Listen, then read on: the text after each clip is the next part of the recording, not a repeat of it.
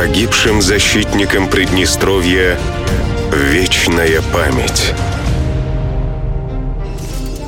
Ечин Григорий Павлович родился 3 апреля 1950 года в городе Бендеры. С 1980 года работал в органах МВД, перешел в ГАИ ПМР. Погиб 1 апреля 1992 года во время патрулирования. Похоронен на аллее славы Борисовского кладбища города Бендеры. Отличник советской милиции. Награжден медалью защитнику Приднестровья, знаком 10 лет службы в милиции, орденом за личное мужество посмертно.